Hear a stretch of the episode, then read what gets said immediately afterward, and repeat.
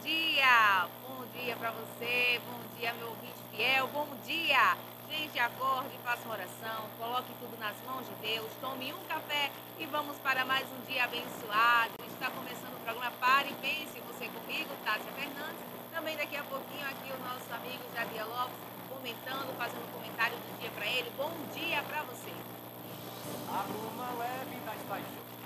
Bom dia você, dona de casa, que já está nos acompanhando. Bom dia você, feirante. Bom dia você, mototaxista, pracista. Bom dia, bom dia.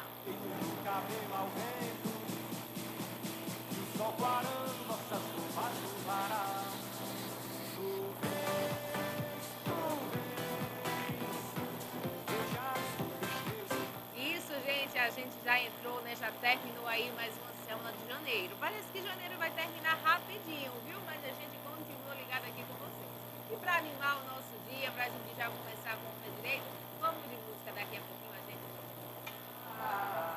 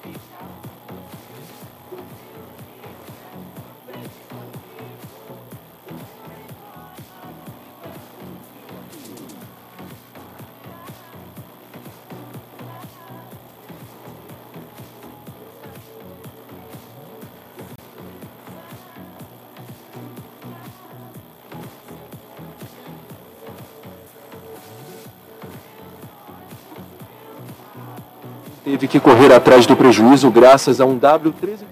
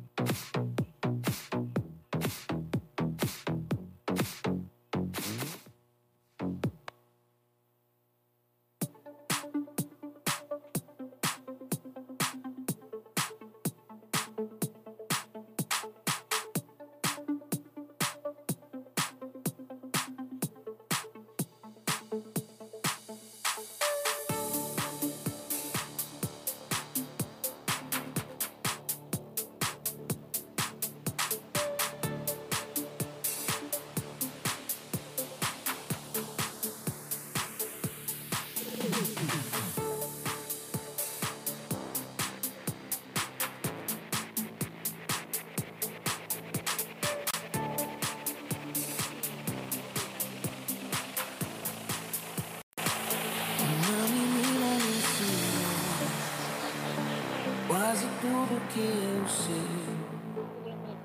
Era quase escravidão, mas ela me tratava como um rei. Ela fazia muitos planos, eu só queria estar ali, sempre ao lado dela.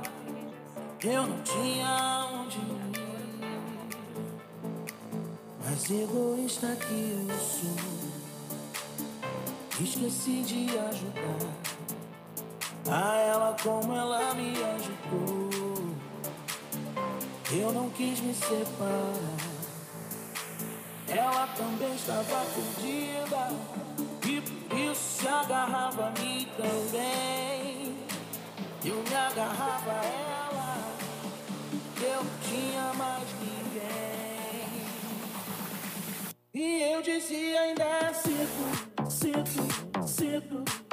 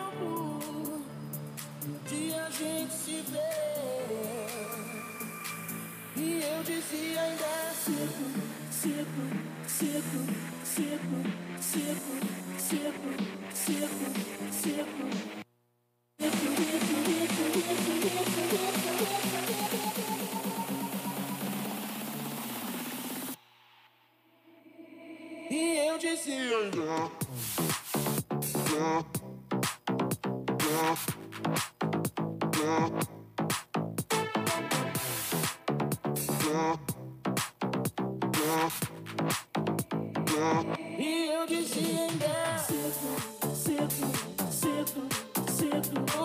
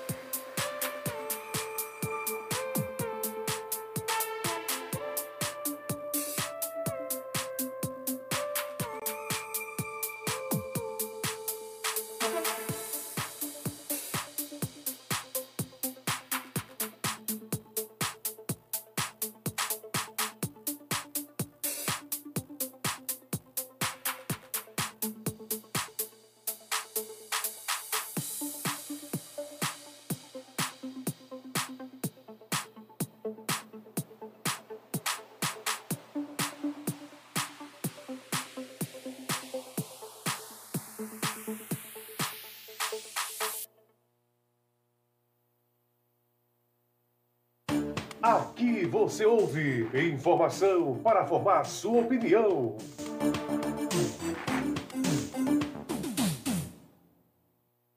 É isso aí, gente. Já voltamos à hora certa para você, 10 e 18. Mandar um forte abraço às meninas que estão nos escutando lá na Coab. Forte abraço ao pessoal lá no Padre Nazareno. As meninas em Macaparana, beijo para vocês. Obrigado pela audiência.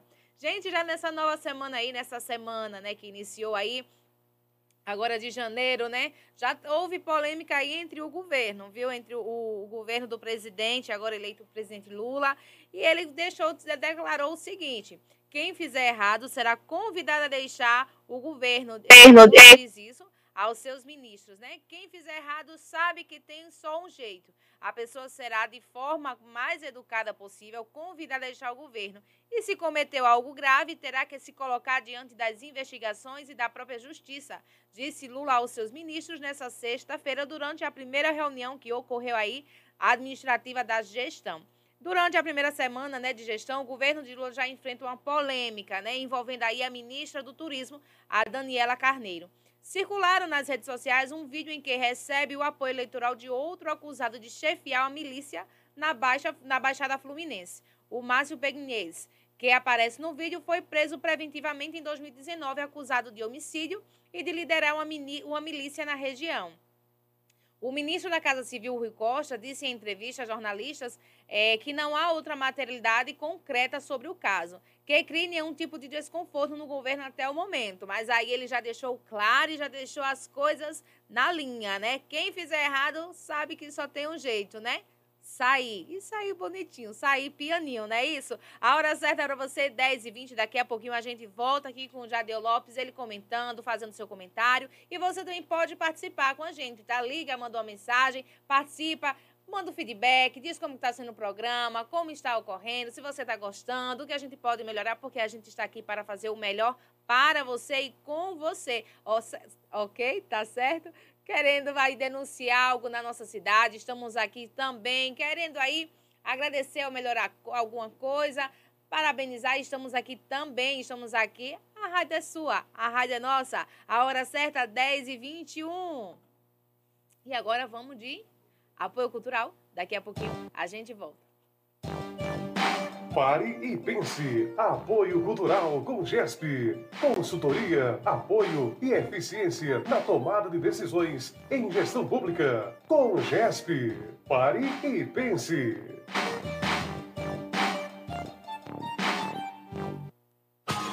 Apoio. Casa do Criador e Farmácia Veterinária, onde você encontra produtos veterinários em geral, ração animal. E agora, na Casa do Criador, você conta com os serviços de banho, tosa e corte de unha do seu animal. Tudo isso com profissional especializado. Casa do Criador e Farmácia Veterinária, mantendo a saúde do seu animal. Rua Pedro Color, ao lado da Secretaria de Saúde.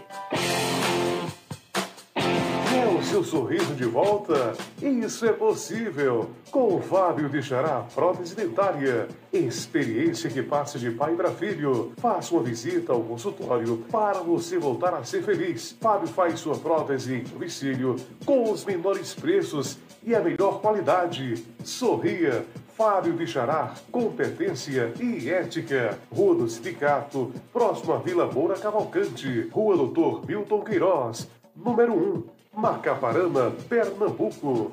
Fone 997220491. Frigorífico Mafisa, o mais completo e diversificado balcão de frios da região. Peixes secos e congelados, galinha abatida de todos os cortes, matriz, frango, a popular pé seco, peito, coxa, asa, miúdo, além de ovos brancos e vermelhos, salsichas. Frigorífico Mafisa, um novo conceito em servir bem. Na rua João Araújo 58, em frente ao destacamento da Polícia Militar, São Vicente Ferrer, Pernambuco. A cada novo dia surge uma nova esperança. Rádio RCM-FM, em harmonia com você.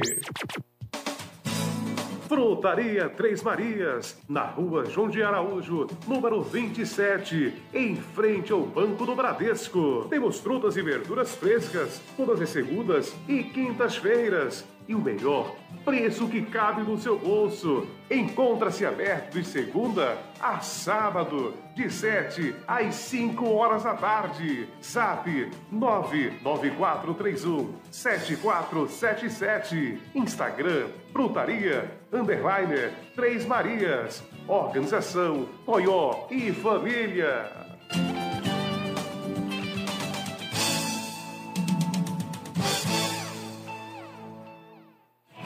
Guga Motopeças, peças, acessórios e serviços em geral. Tudo para sua motocicleta com preço baixo e itens de qualidade. Aceitamos os principais cartões de créditos. Guga Motopeças com o objetivo de oferecer o que há de mais moderno e criativo no segmento de motopeças, a fim de conquistar a preferência de clientes que optam por equipar sua moto com o que há de melhor. Por isso, entregue a sua moto a uma equipe de profissionais capacitados. Guga Motopeças, na PE 89, em frente à Academia das Cidades. Fone ou WhatsApp 99261 2970 Apoio Cultural. Atenção você que vai construir ou reformar. A Casa da Madeira tem tudo o que você precisa em um só lugar. Temos peças, caibros, ripas, compensados, ferragens, portas e janelas e também materiais para construção, como cimento, telha canal e brasilite, brita, areia, tijolos e vergalhões. Parcelamos suas compras em todos os cartões de crédito. Anote o endereço: Rua Pedro Pereira Guedes, número 11, em frente à Praça Principal, São Vicente Ferre, Pernambuco.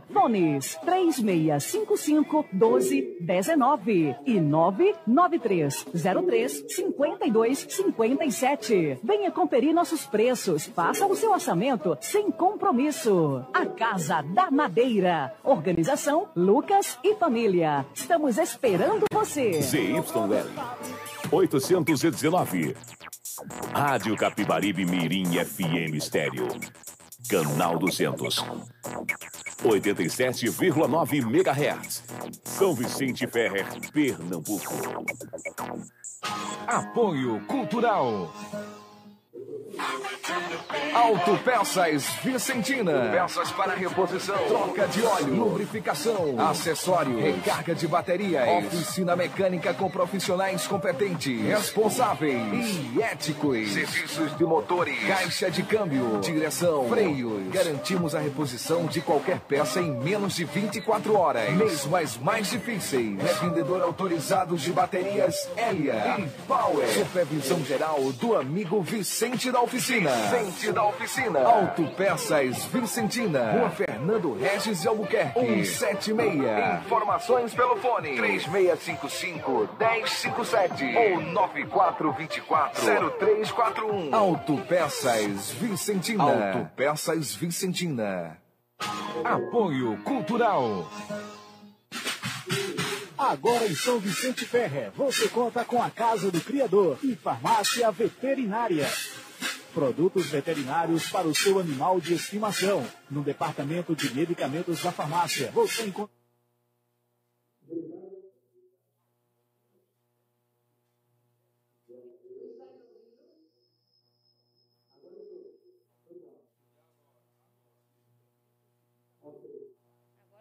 e Farmácia Veterinária, Rua Pedro Color, ao lado da antiga Prefeitura, São Vicente Ferrer. Materialize seus sonhos. Na hora de pôr a mão na massa, venha para o lugar certo. Casa Nobre Materiais de Construção. Tudo o que você precisa. Pare e pense. Apoio Cultural com GESP. Consultoria, apoio e eficiência na tomada de decisões em gestão pública. Com GESP. Pare e pense.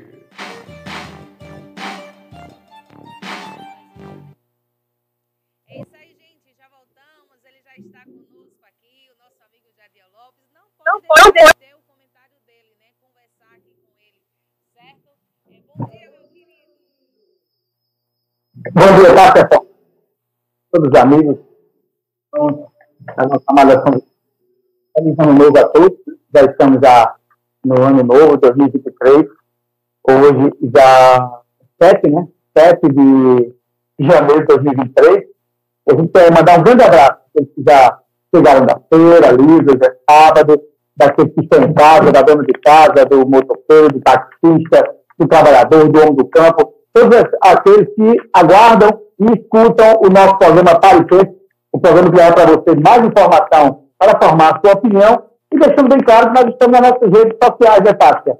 No nosso YouTube, no nosso Instagram, ao vivo e a cores, né? em todas as nossas plataformas de Facebook, também da nossa rádio, da nossa âncora de, âncora de rede, a nossa rádio Capibari Mirim FM 87,9. Eu quero mandar aqui também um grande abraço, um grande abraço às pessoas que estão nos ouvindo nesse exato momento, é, em Brasília, no estado de São Paulo, no Rio de Janeiro, e também fora do país, também que nos acompanham, alguns amigos também que nos acompanham. Um abraço aos nossos amigos da técnica, Antônia Galei. Tássia, hoje é o primeiro sábado e o primeiro programa paripense do ano. A gente quer colocar isso com muita. É, enfatizar isso com muita firmeza. E deixando bem claro que 2023 espero que seja um ano melhor. Né? Um ano não só de, de a gente fala, deseja a todo mundo, de, real, de realizações, mas um ano que a gente pode, um minuto, aqui o, o ventilador, é, que um ano que a gente possa também dizer, pô, esse ano a gente vai ver algumas coisas interessantes no país. E você fica muitas vezes pensando, em que sentido isso? No âmbito da política, principalmente, que a gente tem um novo, uma nova governadora, é uma primeira governadora do estado de Pernambuco, e também temos um presidente, que já foi presidente, que é o novo, o, o presidente que foi empossado domingo, e a nova governadora Raquel Lima. E falando aqui de Pernambuco, o grande comentário dessa semana foi as canetadas dos decretos que a governadora deu. Eu vou fazer aqui um meia-culpa.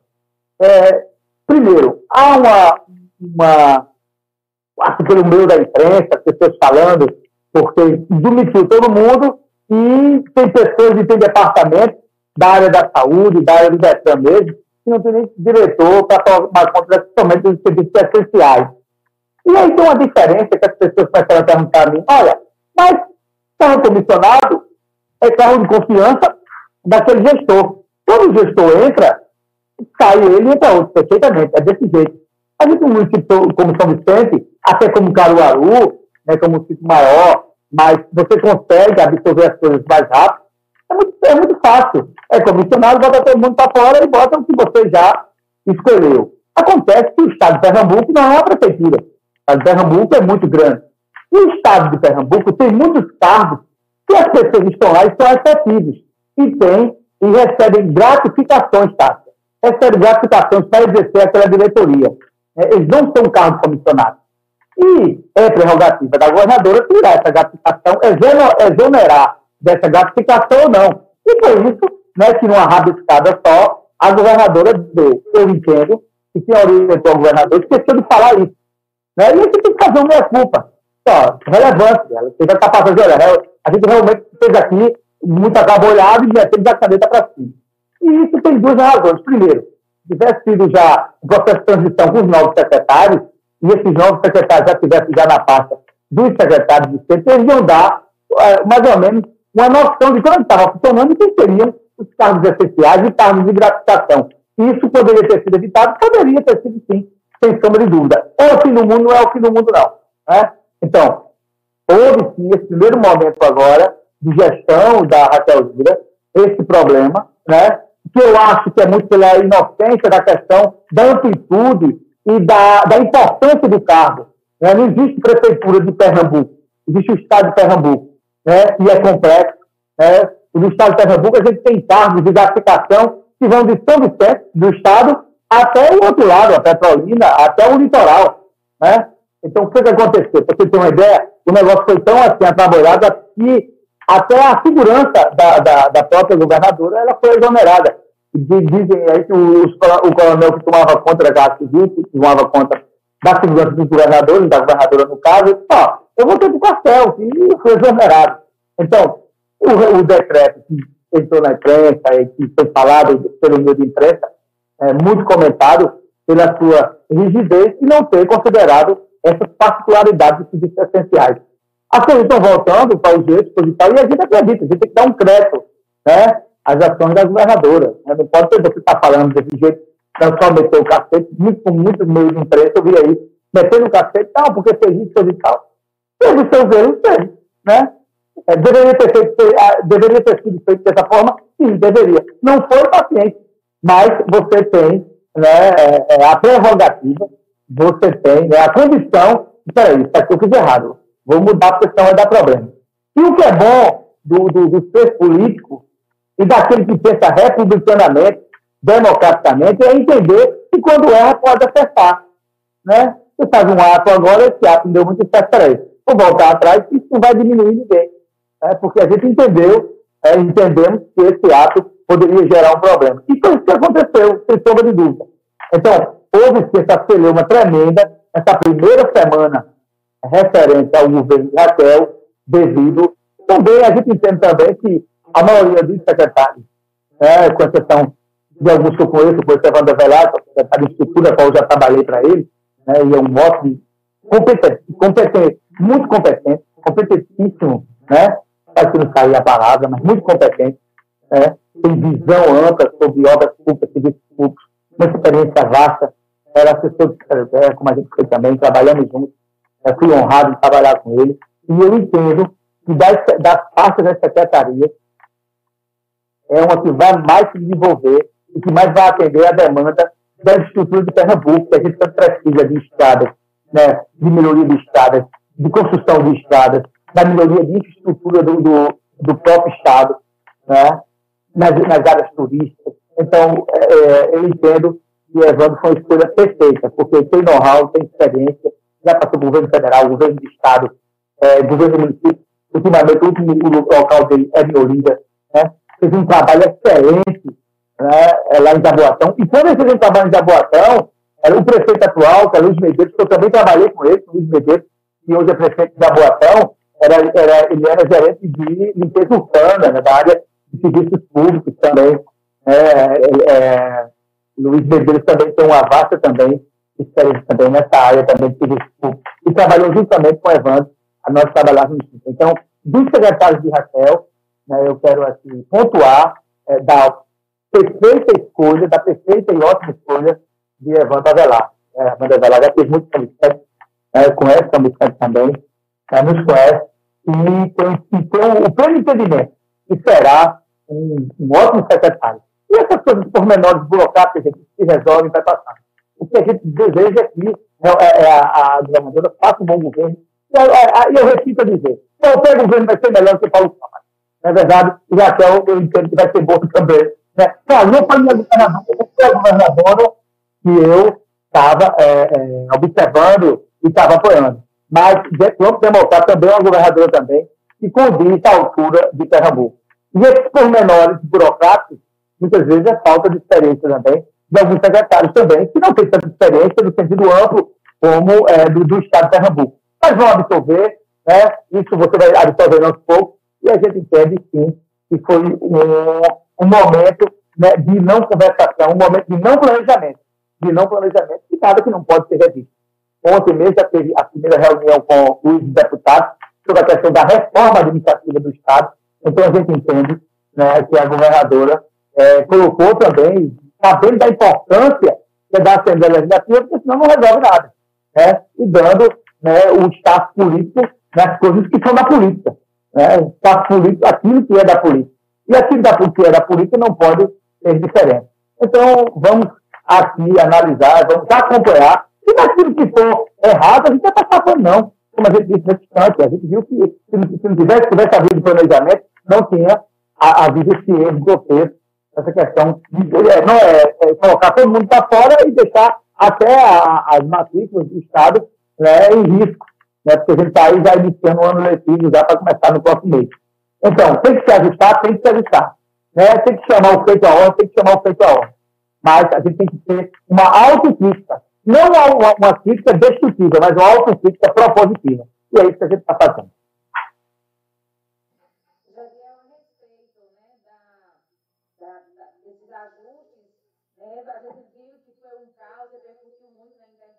Está sendo muito eco aí.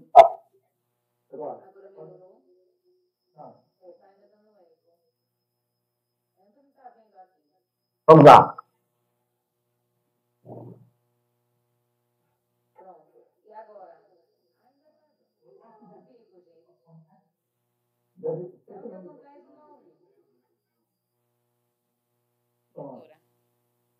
Agora. Agora está escutando? Oh. É a respeito desse, desses, desses ajustes, teve todo esse caos, caos, a gente viu que repercutiu muito durante essas primeiras, essa primeira semana, né? E também falando em ajustes agora da, da governadora Raquel, ela se comprometeu né, em ter uma redução aí na economia de 150 milhões, né, ainda este ano. Eu acho que ela se antecipou nisso daí, porque ela fala que vai cortar gastos, é, redução de contratos entre água, energia, aluguel, telefonia, limpeza, é, valor também, 25% de valor global de contratos corporativos, incluindo locação de veículos, redução de área de viagem, 50% redução de frotas de carro, entre outras aí. Eu fico me perguntando, Paulo Câmara tinha lá sua, tem suas falhas? Tem. A gente não sabe como era que ele fazia as coisas, né? Mas assim, como a gente não sabe o andar da carruagem ainda, ela já se comprometer com um valor desse, porque não é 150 mil, é 150 milhões. Então, assim, eu acho que ela se antecipou. Eu acho que foi antecipado nisso daí. Porque, como você não é Caruaru, não é São Vicente, né? É o Pernambuco todo. Né? E não é só uma cidade isolada aqui, outra aqui e tal. Recife, São Vicente para Recife, Recife para São Vicente é um pulo. Mas tem locais, tem cidades que é mais distante. Né? Tem eventualidades, tem, tem imprevistos que se acontecem. Te, te atrapalhando ainda, só para fechar o pensamento, e se acontecer essa economia, que eu creio, né? Deus permita que aconteça, ela pode usar esse valor, na, esse valor de que economizou, num do principal, que é saúde e educação. Eu acho que. Está certo, seguinte. Eu, é, muitas vezes, certas decisões de que entra um governo que não é de continuidade, é só para emagrecer. É, que o governo Paulo não era um governo que cumpria metas fiscais, estar sendo mentiroso. Né? E a gente não pode fazer isso. A, a governadora entende que quem pode é, economizar mais tudo bem, ela faz um plano de meta que reduz para investir em alguma coisa. Agora, eu acho que o problema no Pernambuco não é esse. Porque vamos analisar, eu estava vendo essa matéria de redução de 150 milhões de alguns coisa e tal. E existe Pernambuco é uma porcaria. De saúde de Pernambuco é o pior da história do estado de Pernambuco. O serviço de segurança pública do estado é outra porcaria. A gente tem aqui em São Vicente uma, uma delegacia né, que não tem os profissionais da área da polícia civil para identificar e descobrir os assassinatos que a gente teve nos últimos quatro, oito anos. Quantas pessoas foram assassinadas aí? E ficaram por isso mesmo. Hoje a gente continua ainda com dois policiais militares numa viatura velha que está nos pedaços aí. Faz oito anos né, que a gente não tem uma renovação na estrutura de segurança do Estado, né, PMs com mais aparato de segurança, com armas melhores, porque o crime todo dia avança. As organizações, as organizações criminosas dia avançam mais.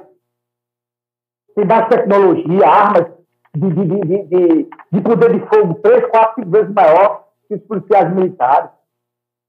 Então, é aqui para nós, aqui para nós. Esse, esse filme eu já vi. E a gente não pode estar tapando. O que a governador tem que fazer é governar, observar os que tem, as coisas que são necessárias. Coisas... Por exemplo, mesmo, tem que se falar urgentemente de como vai reformular, melhorar a estrutura de saúde do Estado. Os hospitais estão caindo em pedaços. É culpa da governadora? Não é culpa dela, mas agora ela é governadora. Ela tem que dizer os hospitais Otávio de Freitas, o povo conhece Matadouro, o Hospital da Restauração, a estrutura de saúde do Estado de Pernambuco, que aí começa pela tripartite dos municípios, melhorar a estrutura dos hospitais dos municípios, dando apoio a eles, para que não tenha coisas é, de procedimentos médicos, que não seja tão é, é, é da complexidade, que não seja de, que seja de baixa complexidade, não precisar ir para Recife. Não precisar ir para Recife. Isso é uma coisa que eu vou falar há muito tempo. A gente tentar evitar o máximo acordar as pessoas de 3, 4 horas da manhã, para pegar um ônibus, para ir para Recife para fazer um exame de alta complexidade, onde poderia ser mais próximo das pessoas. Então é isso que a gente tem que falar. Essas reformas, veja só, o que você está falando aí é interessante. Essa reforma, de, ah, vamos fazer uma reforma administrativa, nessa reforma eu vou economizar tanto. Sim, você vai economizar de onde para onde? Vai diminuir diárias? Show de bola. Mas essas diárias são essenciais para fiscalizações de IPA, do pessoal da saúde que precisa. Tem que saber onde é que vai cortar. Não pode cortar serviços essenciais que vão dificultar a difícil vida já da, da, da, dos pernambucanos, de encontrar o apoio do poder público para diminuir seus problemas. O Detran. O Detran, como é que está o Detran hoje? As dificuldades do Detran. Por que está sendo tão caro você obter uma carteira de motorista, fazer exames, autoescola dominando tudo? A gente tem que analisar essas coisas que vai direto no, bol no bolso das pessoas. Os impostos não foi discutido ainda. A cadeia de impostos sobre alimentos em Pernambuco é uma tragédia. Pernambuco cobra, cobra imposto até da carne de charque, das coisas da, da cesta básica, das coisas mais básicas. Né? Então, aquele de você, por que, é que Pernambuco cobra tanto imposto, mas dá tão pouco à população? Você pode ter cobrar imposto. Imposto é normal, desde que o mundo é muito de imposto. Aí você tem que. O imposto é a capacidade do governo saber cobrar mas também saber entregar à população aquilo que cobrou, mas não entrega. As estradas de Pernambuco, outra tragédia. E não precisa ir muito longe, eu vim falando sobre estrada quase todo dia. As estradas estão aí. Você vai de São Vicente, e eu estou dizendo agora, não é só de São Vicente até o distrito Sirigi, que é de São Vicente. Você andar mais, até Limoeiro, está uma, uma tragédia de novo. Se você vai até Timbaúba, é um colchão de remendos, tem carro que aguenta. Então, essas coisas. Então, Muitas vezes você está fazendo alguma coisa para dar uma notícia sobre a outra. Tem um ditado que é o seguinte: eu estou com uma tragédia muito grande, decisão política. Eu tenho que inventar um fato novo as pessoas esquecerem o anterior. Então, o anterior continua sendo a mesma tragédia e, um, e aparece um novo na frente. É o falado, bota o bode na sala. E aí, o cara bota o bode na sala, tem ditado, né? O bode começa a cheirar e a perder, ninguém tira e fica por isso mesmo. Né? E ninguém quer tomar conta do bode. Né? É, porque aí todo mundo reclama, mas ninguém toma conta. Então, não é hora de botar a bola na sala. É, eu acho que o que deve ser feito é isso aí. É certo que todo governo, que não é governo de continuidade, faça um levantamento do que é, do que não é, do que pode estar continu continuidade, do que pode ser melhorado e tocar, tocar as coisas. O grande problema hoje dos governantes é que estão ainda na idade da pedra. Fica remoendo um bocado de papel do governo anterior, só pensando nisso, e deixa de governar para as pessoas. Sabe o que tem que ser feito? Primeiro dia, governar para as pessoas. Aquilo que foi errado, arrume um jurídico, arrume quem quer que seja, né, coloque uma equipe competente e manda cuidar das porcarias que deixaram. Mas daqui para frente eu tenho que cuidar do meu governo. O que o Raquel tem que fazer é cuidar do governo e fazer o governo dela como ela propôs aos pernambucanos, e que foi essa proposta que deu a ela a maioria do eleitorado pernambucano e foi essa proposta que elegeu ela governador de Pernambuco. Então, se você colocar no, no, no veja só, se você colocar no papel essa, essa economia, e isso, na dimensão que é o estado de Pernambuco, isso vai representar um mês né, de abastecimento, dois, três meses de abastecimento da frota pública do estado. Né? Então, são coisas que não é relevante. Tem coisas que devem ser cortadas que realmente é, é desnecessário? Tem. Não é verdade? Não há soma de dúvida. Tem que ser feito isso. Vai começar a dizer valores, vai fazer isso, fazer aquilo. Rapaz, é o seguinte, tem que governar, tem que fazer, tem que caminhar certas ações né, e certas palavras. Você vai ver, daqui a seis meses, ninguém fala mais disso. Daqui a três meses, ninguém fala mais disso. O povo de Pernambuco hoje, o povo de Pernambuco hoje está querendo que a governadora tem, faça um ótimo governo em Pernambuco, seja um governo exitoso. Essas coisas aí competem às áreas administrativas, saber onde está gastando mais, onde se pode reduzir. Agora, onde se reduzir, tem que aplicar para o povo. Ah, reduzir aqui, o que eu vou fazer? Você falou bem, você tem uma palavra tremenda, tá? Se vai reduzir aqui, aplique saúde e educação. Se vai reduzir aqui, aplique, aplique segurança pública. Onde for reduzir, onde houver gordura, aplique serviços essenciais principalmente na saúde, e a saúde do governo do Estado de Pernambuco é um desastre, e a gente tem que mudar essa parte. É isso. E é para economizar aqui, então vamos tirar daqui para colocar numa prioridade, né? Que é urgente, né? Eu digo que eu digo sempre que educação e saúde é urgente e emergente, né? É, é, tem, tem que ser, né? Principalmente aqui no Pernambuco, a gente sabe que outros estados também é, mas para a gente, assim como você falou, é urgente, é emergente, porque a gente sabe o quão difícil é você estar tá indo para Recife tendo que trazer uma melhor qualidade para o nosso município, né? Mas a gente mas... na torcida aí que ela faça um, um bom governo e a gente vai estar aqui comentando, conversando, fazendo a crítica, né? Ou elogiando se ela fizer um trabalho bom. Mas falando nisso, agora a gente vai falar um pouco sobre o que aconteceu, outra polêmica aí com o presidente Lula, uma coisa que eu já falei aqui. Ele falou que se errarem, né? Os ministros aí se errarem no seu, no seu governo, ele vai os convidar a se retirar, né? Da forma mais educada possível, a deixar de ser ministro, porque houve a polêmica aí com, com a Daniela, né? A ministra de Turismo. E ele falou. E eu acho essa posição correta dele, né? Eu acho essa posição correta. Em meio a tantos, a tantos julgamentos, em meio a tanto apontamento do que foi feito, eu creio que agora ele vai fazer um, um governo, não vou dizer mais transparente, mas eu vou dizer um, um governo mais aliado com o povo, né? Ele agora não vai, não, ele agora não vai tomar aquela posição de antes ser, ser mais pegados, né? com os ministros e agora não, vai ser desse jeito aqui, vai ser desse, nesse paralelo aqui, nessa linha aqui, e quem não fizer o certo vai sair.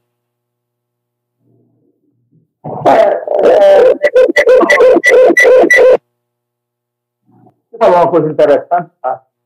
e a gente precisa ratificar o que você falou, essa questão do, dos ministros, das escolhas dos ministros, e tem uma grande polêmica agora, nessa milícia de turismo que ele escolheu. Vamos agora falar de como começou isso. Isso aí faz parte da composição ampla, ele está pesando em maioria na Câmara e no Congresso, e dentro desse processo, União Brasil, uma parte do União Brasil, União Brasil, no segundo turno, ficou livre, mas uma parte apoiou Bolsonaro, outra Lula, uma minoria, mas a grande maioria do União Brasil é mais alinhada a Bolsonaro, e foi dado, né, nesse governo de coalizão, três ministérios da União Brasil. E nesses ministérios, né, essa, essa, senhora, essa moça, essa senhora, que é ministra de Turismo, é, apoiou o Bolsonaro uma época, depois o marido mudou, o marido dela era é, prefeito do Rio de Janeiro, de alguma cidade do Rio de Janeiro, se eu não me engano, e ela mudou de concepção e começou a apoiar a Lula também. E, de fato, tem fotos com ela, com alguns milicianos, coisa e tal. Eu vou falar por mim, se eu fosse indicado para ser ministro, logo no início do governo, e aparecesse uma guerra dessa para mim, eu estava sangrando, sangrando tanto a mim, na questão da credibilidade ao meu ministério e também ao governo. Eu poderia até sair. Eu, por exemplo, estou prejudicando aí, eu tive essa foto, não teve nada a ver, né, naquela época e tal, mas é uma foto que publicamente, quando você se torna público, pessoa pública, você tem que saber onde pisa e onde vai, então, agora, eu vou agora informar o partido que eu não tenho interesse em continuar no Ministério e devolve esse, esse, esse, esse Ministério ao presidente Lula e, consequentemente, vai chamar o União Brasil. Olha, diga outra pessoa. Essa pessoa aí está melhor mais do que Paulo Galinha. É essa mesma concepção. Hoje mesmo tem outra, tem uma matéria hoje na Folha de São Paulo e dá outra foto. Né? E aqui eu não estou para passar pano em ninguém. É, é, essa ministra já deveria ter pedido para sair do governo. E se aparecer coisas mais relevantes ainda, até agora só tem a foto. Né? O próprio presidente tem que demitir. Então, a palavra do presidente, eu acho que quem tiver carapuça vai botar na foto, né? ou na cabeça, né? e vai vestir a carapuça no caso. Agora, ela, se tivesse mais sensatez, equilíbrio de pessoa pública, de pessoa republicana, já teria pedido para sair. Essa é a minha, é a minha, essa é a minha opinião, é o meu pensamento. É a mesma coisa, é, tá? eu vou ser sincero. O prefeito de São Vicente aí escolhe um secretário, e esse secretário é por deveras incompetente. Aí eu estou falando só do prefeito atual. O prefeito aí, esse prefeito aí, que colocava aquela secretária só Jesus na causa. E continuava com ele. Fica se desgastando o, o, o governo. O governo fica se desgastando. Aquela pessoa que está na pasta fica se desgastando e não leva a nada. Você tem que ser, você é muito mais amigo. Se demitir, você está pronto a pessoa diz, olha, eu realmente não estou dando certo aqui nesse secretariado ou nesse ministério. Então, eu estou pedindo demissão. Quando a pessoa tem altivez e tem espírito público, ele mesmo pede demissão. Eu já trabalhei muito em trabalho, nós vamos assessoria, e quando eu era, é, trabalhava diretamente como secretário do município, algumas pessoas, eu dizia, olha, não se preocupe, porque se eu ver que não estou, não dando certo, você não vai se constranger. Porque quem vai pedir para sair sou eu. Só que tem gente que adora na idade. Só que tem gente que adora estar ali. Mesmo sofrendo, ruindo ali, um pedaço de poder, achando que aquilo ali é para melhor do mundo. Você fica desmoralizado, você desmoraliza o governo. Então, eu acho, a minha concepção é essa. A gente não está aqui para passar pano, está para falar com crítica e autocrítica construtiva.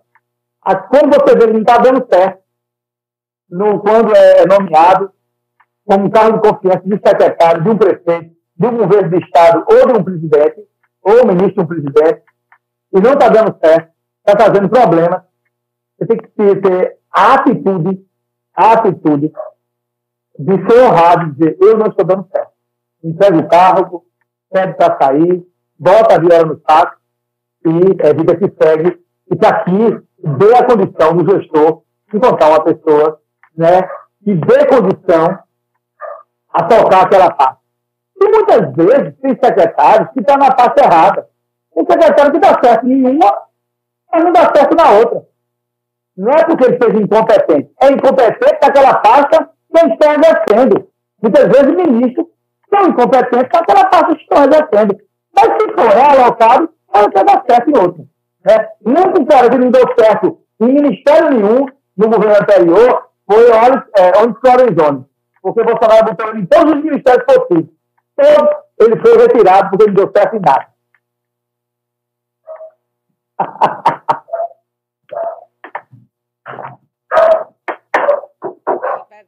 É isso aí, gente. Tá escutando? Tá, escutando? tá ouvindo agora? A hora certa para vocês, 10h56. A gente agora vai de música. Daqui a pouquinho a gente volta com ele, né? Com o nosso amigo Jadia Lopes.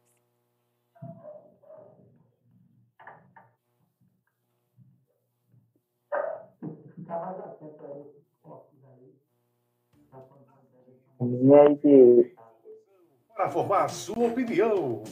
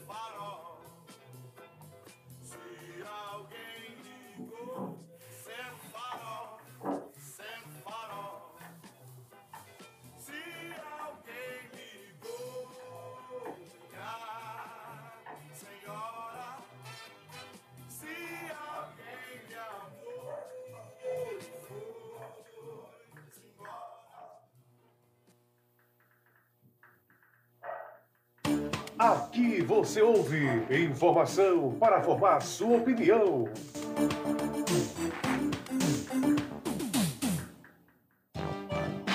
Pare e pense. Apoio Cultural com GESP. Consultoria, apoio e eficiência na tomada de decisões em gestão pública. Com GESP. Pare e pense.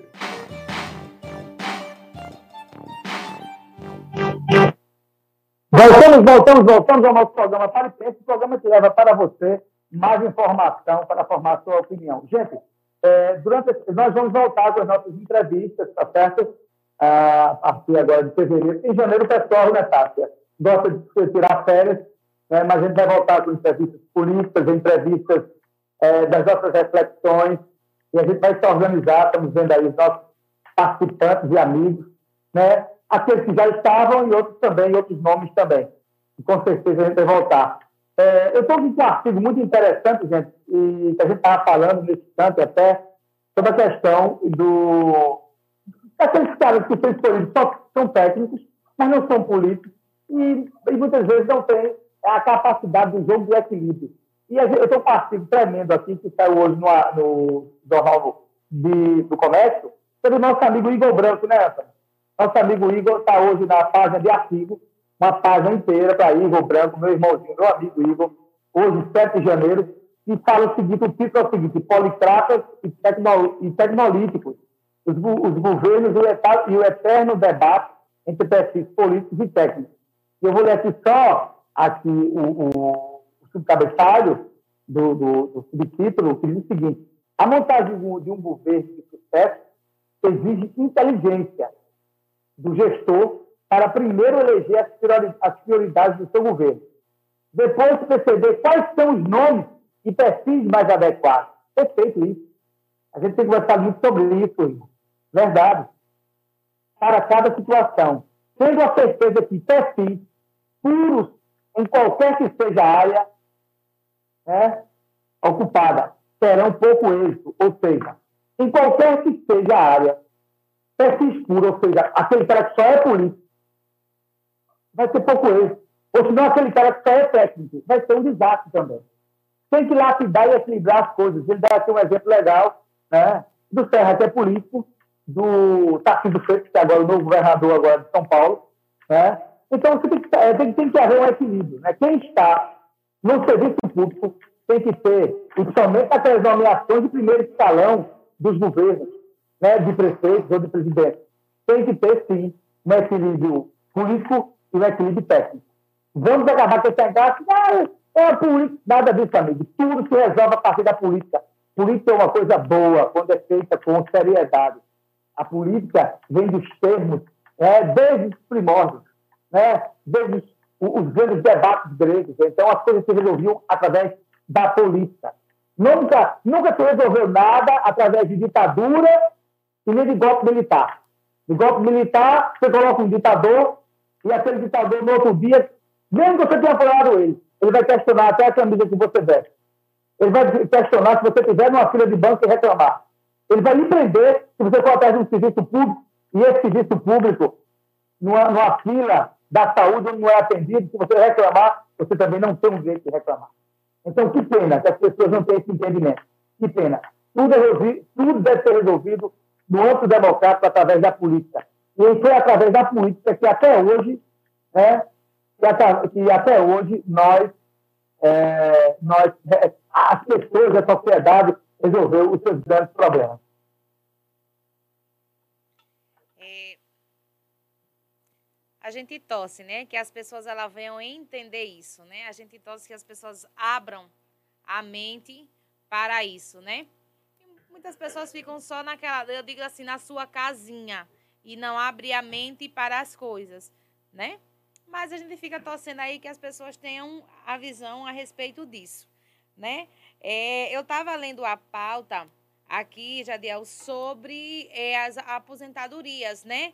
O Rui Costa falou que agora há um, um enfrentamento, né? Porque depois das eleições eles viram que o ex-presidente ele estava aí repressando, né? Represando aí a, as, as aposentadorias e houve uma, uma gigantesca aí aprovação né, sobre é, os aposentados. E aí fica naquela, né? Se fica com dificuldade de, de igualar o salário, o salário mínimo a isso. E a gente fica assim. A gente sabe que já estava tendo pente fino, porque infelizmente a gente sabe que tem muitas pessoas que recebem sem, sem a necessidade e tem pessoas que têm necessidade e não recebem. Mas agora, com toda essa tecnologia, é, você acha que eles vão se aprofundar nisso e tentar igualar isso daí? Porque ele viu que não estava tendo essa dificuldade, né? Depois que houve as eleições, porque ele tava, o Bolsonaro estava segurando isso até as eleições. E agora ele está aí com essa tarefa, né? Essa tarefa árdua, podemos dizer. É, o, o grande problema da presidência e aí eu digo a você que as pessoas foram enganadas. As pessoas foram enganadas. É, o pessoal estava dizendo aqui, Antônio, que meu telefone estava estourado. Eu baixei um pouquinho aí, a gente vai equilibrando aqui. Muito obrigado aqui aos amigos das nossas redes sociais que ficam nos acompanhando aqui. Eu baixei aqui um pouquinho meu, meu microfone, vi aí se está saindo legal aí, né? Está saindo legal agora? Então, show de bola. Obrigado. Aí ele está dizendo está estourado, viu, Antônio? Baixa mais o teu aí. E agora. Pronto, acho que agora deve melhorar um pouco. Então, o que é que a gente estava falando? É... O, o, grande problema da Previdência é que as pessoas foram enganadas na reforma da Previdência.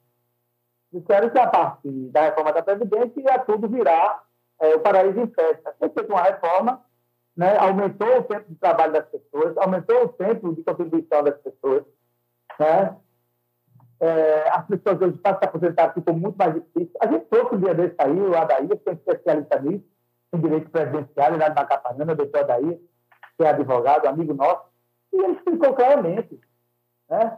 Agora, é, é fato que a reforma da Previdência ela vai ter um efeito dentro dessa reforma que foi feita, onde, aumenta, onde aumentou o prazo, aumentou o tempo de contribuição, e o fator previdenciário ficou muito mais difícil.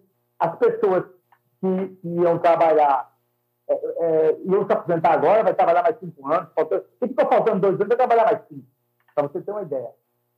E o processo de contribuição hoje né, ficou muito mais difícil. As pessoas que não contribuíram também, né, hoje então, todo mundo atrás de benefício social. Né? Um período para que as pessoas que trabalham e a gente não tem uma economia que você pega, você, bom, eu vou entrar aqui num trabalho, nunca mais vou ser demitido. E, e, e não, na hora que você for demitido, automaticamente você já tivesse outro emprego, a gente tem que uma questão social séria. O que, é que eu estou querendo dizer? A média, em tempos de crise, para você arrumar um emprego, e a gente falar num linguajar popular, de carteira fechada, de carteira fechada, né? De carteira fechada, é, em, tempos de crise, leva de 3 4 a 4 anos. Hoje a gente tem 20 milhões de pessoas, né, de, é, é, os, desalentados, né? Então, pessoas que perderam o emprego, não conseguem encontrar outro e estão vivendo de pico. E isso impacta em quê? Justamente no tempo de contribuição. Quando ele tiver com a idade avançada, você não vai conseguir me aposentar. Não vou conseguir me aposentar, porque se ele passa cinco anos sem trabalhar, ele vai trabalhar 10. Você passa agora três anos sem trabalhar, dois anos, vai trabalhar cinco. Se o cara começa a sua vida ativa profissional, né? Há, há 25 anos, 30 anos de idade, Deus, ele vai se aposentar com 70 anos. 70 anos já está tá nossa morte mulando, como diz a história. Porque o, o, mercado não vai assimilar pessoas com certa idade a certos tipos de, de, de trabalho. Né? Você trabalhar de, de, de sol a sol, no supermercado, né? Você trabalhar numa atividade bancária que requer muita habilidade mental, coisa e tal. Tem, tem certos empregos que você requer também até condição física de trabalhar. E se você começa muito tarde, você não consegue chegar, se aposentar por tempo de contribuição. Esse é o grande, esse é o grande vácuo desse país daqui a uns 20, 25 anos. As pessoas vão sentir na pele o que foi essa reforma previdenciária.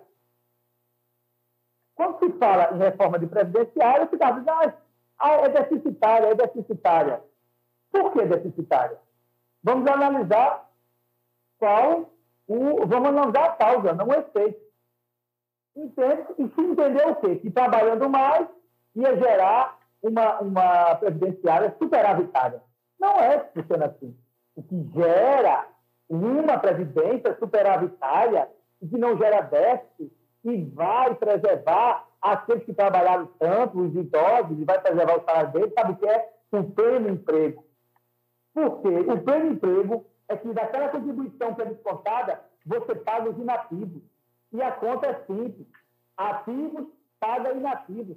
É assim que desde o mundo é mundo. Eu, que estou na ativa trabalhando, eu tenho um dever moral de honra, e é um dever moral e honrado né, de contribuir para aqueles que já deram tanto no nosso país. Depois vai ser a minha vez. É assim que funciona. Isso dá uma palavrinha muito técnica, as pessoas já ouviram falar, principalmente quem trabalha no serviço público, de cálculo atuarial. O que é o cálculo atuarial? É tudo aquilo que faz, que se atualiza para gerar percentual, para você contribuir justamente para subsidiar os nativos. Então, então é, é, é, eu acho que, que as grandes discussões sobre a Previdência é como se os inativos, como se os aposentados fossem uma pedra no país.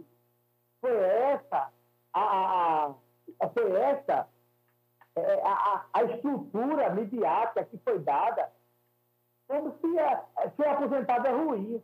Gente, os aposentados geram na economia rotativa, na geração de renda, geração de, principalmente do lado do turismo, porque os idosos economizam, viajam, vão ali para perto. Você não pode viajar para a Europa, para o Brasil. Você não pode viajar para o Brasil. É, você não pode viajar um estado do Brasil. Vai aqui numa cidade próxima de Pernambuco.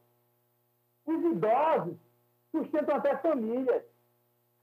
Por quê? Porque a gente tem caos de crise econômica por falta de geração de emprego. Por falta de geração de emprego. E eu vou lhe falar, tá? Essa semana eu vi uma coisa que a gente tem que estar muito é, atento a isso. Eu estava eh, estava em Brasília, semana passada, todo mundo sabe, e eu fui comprar alguma coisa para mim. E na Europa já não tem mais. E no estado de São Paulo, em Brasília, já começou a ser implementado, e já tem uma cidade aqui em Caruaru que é assim. Não precisa mais de caixa em supermercado. Você pega a sua mercadoria, passa ela no leitor, ele bota o seu cartão, paga, pega a sua bolsinha e vai embora. Na Europa já é diferente. O que, é que acontece na, na, Europa? As pessoas passam um carrinho, tem um leitor de lista vermelha e, e, e, ele já sabe já, que você já conecta no seu cartão e já paga. Então vão ser estruturas de classe de trabalhadores que vão ter que se apropriar em outra função. E essa função vai estar o quê? Obsoleta. Isso vai gerando o quê? Mais caos previdenciário. Mais gente fora do mercado de trabalho para sustentar os inativos. Então, o grande que é da história. Quando há superávit de emprego, o país em plena condição econômica, não há deficiência previdenciária. Não precisa falar aqui com palavras difíceis, não. Mas essa é, é, é, a grande tragédia nossa. Está se discutindo, está se discutindo a casca do ovo não o piso. Se a casca do ovo vai secar, secar e vão jogar fora. Né? O que é que vai nascer? Então, repito, o que gera, o que tem que gerar, o que gera superávit, o que gera receita para pagamentos dos fundos de previdência, que é a previdência, a contribuição, o INSS, o Instituto de Previdência Municipal, que você é, que você é funcionário público do município, ou Instituto de Previdência do Estado, é ser superavitário quando você tem a condição de contribuir.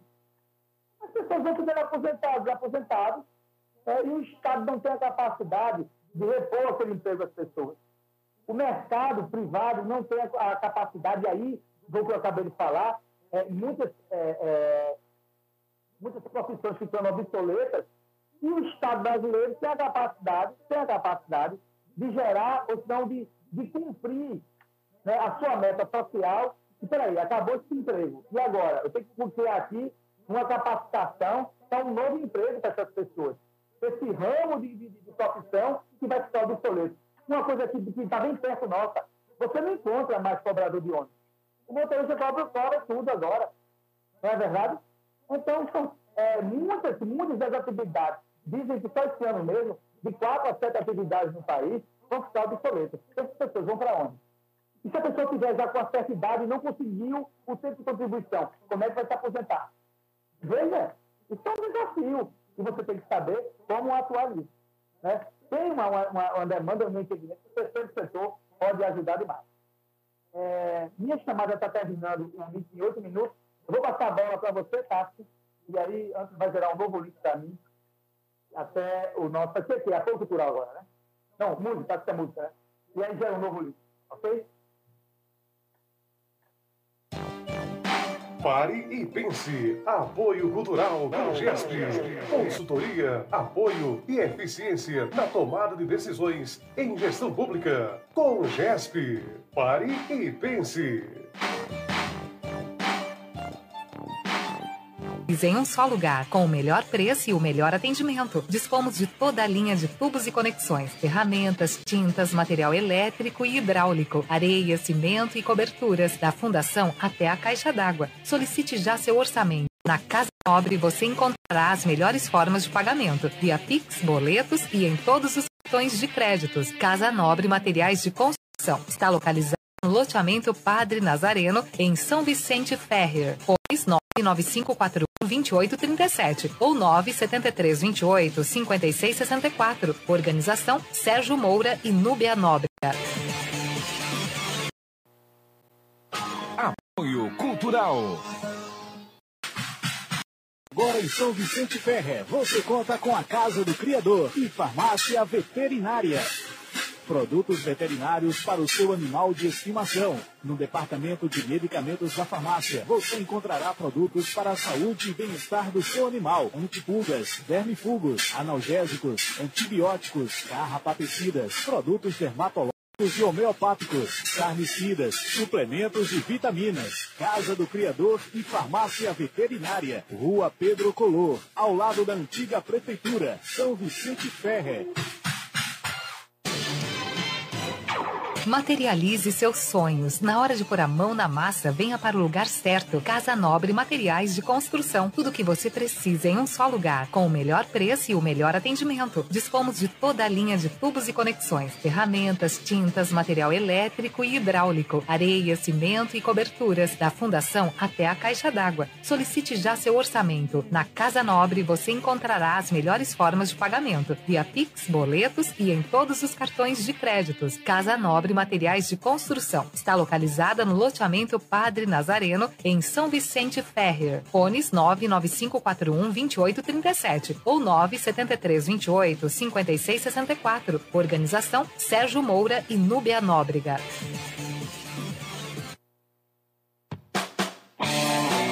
Casa do Criador e Farmácia Veterinária, onde você encontra produtos veterinários em geral, ração animal. E agora, na Casa do Criador, você conta com os serviços de banho, tosa e corte de unha do seu animal. Tudo isso com profissional especializado. Casa do Criador e Farmácia Veterinária, mantendo a saúde do seu animal. Rua Pedro Color, ao lado da Secretaria de Saúde. Quer o seu sorriso de volta? Isso é possível! Com o Fábio Xará Prótese Dentária. Experiência que passa de pai para filho. Faça uma visita ao consultório para você voltar a ser feliz. Fábio faz sua prótese em domicílio com os menores preços e a melhor qualidade. Sorria! Fábio Xará, competência e ética. Rua do Sindicato, próximo à Vila Moura Cavalcante. Rua Doutor Milton Queiroz, número 1. Macaparana, Pernambuco. Fone 997220491.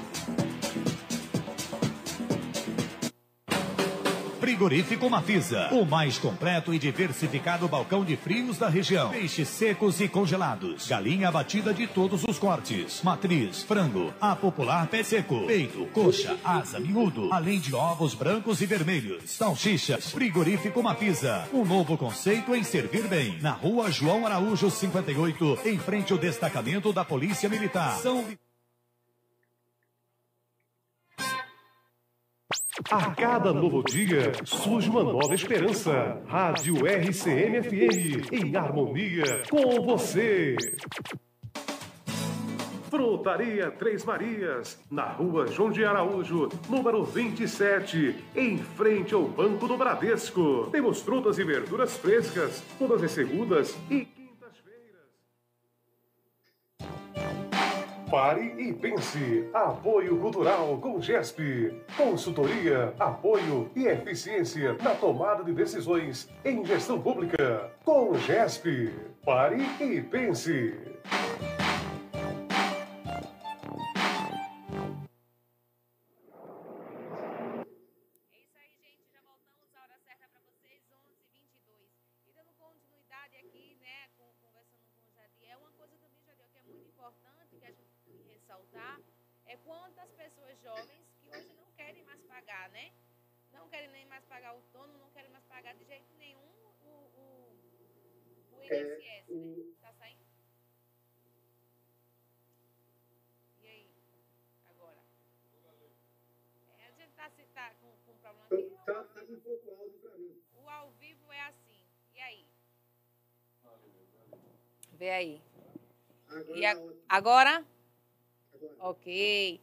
Né, como eu estava falando aqui, relatando, um problema também que a gente vale ressaltar é que hoje em dia muitas pessoas não querem mais contribuir, né, a pagar a sua contribu contribuição.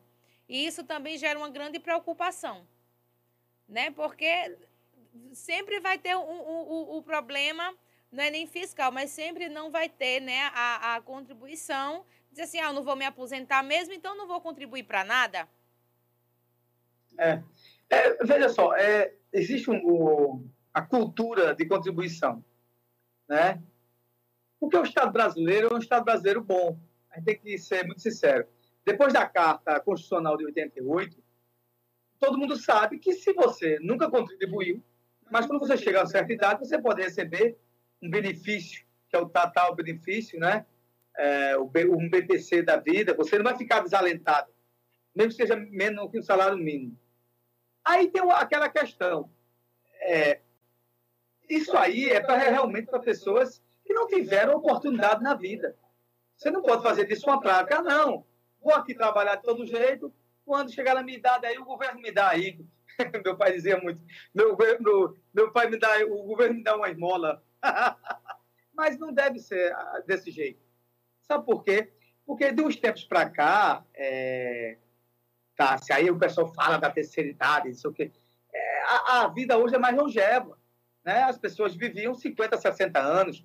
Hoje tem, as pessoas vivem 70, 80. Meu pai mesmo está com 96 anos. Não é? é claro, fica mais doente, mais debilitado, coisa e tal. E como diz mesmo assim, o próprio corpo né, não consegue né, dar aquele, aquela contrapartida do que você necessita na questão física. Mas as pessoas estão vivendo mais. E quando as pessoas estão vivendo mais, há uma necessidade, de fato, de contribuir. Né? Então, a gente não pode ficar nessa, não, vou contribuir não, porque depois a gente, você, você receber aí é, a, a, a, foi dessa reforma trabalhista, graças a Deus, foi preservada a, aposentadoria rural, né? Deve ser contribuição. E, e, e, e é merecedora, porque o, o cara está ali no ombro do campo, trabalhando solo a solo, vendendo ali, ou muitas vezes usando até o que ele, o que ele planta né, para o seu próprio sustento familiar, e não tem o sustento dele, e ele também vende, ele também sustenta as outras mesas, não é? E era mais do que justo que isso fosse continuado. Né? Então, a questão do, do, da agricultura rural, da aposentadoria rural, aliás, foi muito importante. Mas eu acho que essa, é, é essa cultura de dizer, ó, não quero contribuir, isso é ruim, isso não é bom. Né? Eu entendo o seguinte: o ruim é você não ter condição de trabalho para contribuir. Porque um belo dia, a gente quando está novo, a gente acha que ah, não precisa de nada, não, deixa para lá. Né? 20 tantos anos, ah, quem contribuir, eu quero saber de nessa. Não quero nem saber. Mas um dia a idade chega, e quando a idade chega, pesa. E o tempo não volta. O que você fez, vai ficar. O que você deixou, deixou de fazer, você não vai conseguir retomar. E contribuição é a questão cultural e também de vida, de sobrevida que você vai ter quando você puder descansar, estar tá na sua casa, sua tranquilidade e ter sua aposentadoria. Então, é isso que a gente entende também que a cultura de não contribuir é muito ruim também, a cultura de como não contribuir social, não contribuir para a sua própria aposentadoria. Em outros países, tá, a gente vê muito, as, são muito fortes as previdências privadas. As previdências privadas são muito fortes, porque até pagam mais. E as pessoas começam a se organizar, os pais, desde começam a ter educação financeira desde os 10, 14 anos de idade, logo no início. E isso é muito importante. Questão de cultura também é comum. Déficit que a gente não tem na nossa educação aqui, né? Como a gente já falou em programas anteriores, né? A gente estuda é, para conhecer a excreção de um peixe, a excreção de um sapo, mas a, a, a, educação, finan, a educação financeira, fazer o imposto de renda, que é o principal que a gente tem que ter, a gente não sabe fazer. Né? A gente não é ensinado a fazer isso. Né? Isso é muito importante. Né? Por isso que é tão importante ab abrir a mente. Né? Conhecer. Conhecimento, eu sempre digo, conhecimento é poder. Se você tem um conhecimento, você tem um poder nas suas mãos. E nunca é demais, né? Conhecimento nunca é demais. Isso, isso, Eu sempre disse isso. Mas vamos dar o parabenizar a sua sobrinha que está aniversariando hoje, né? Parabéns, Sara, e também a namorada de Galego. Como é o nome dela, Galego?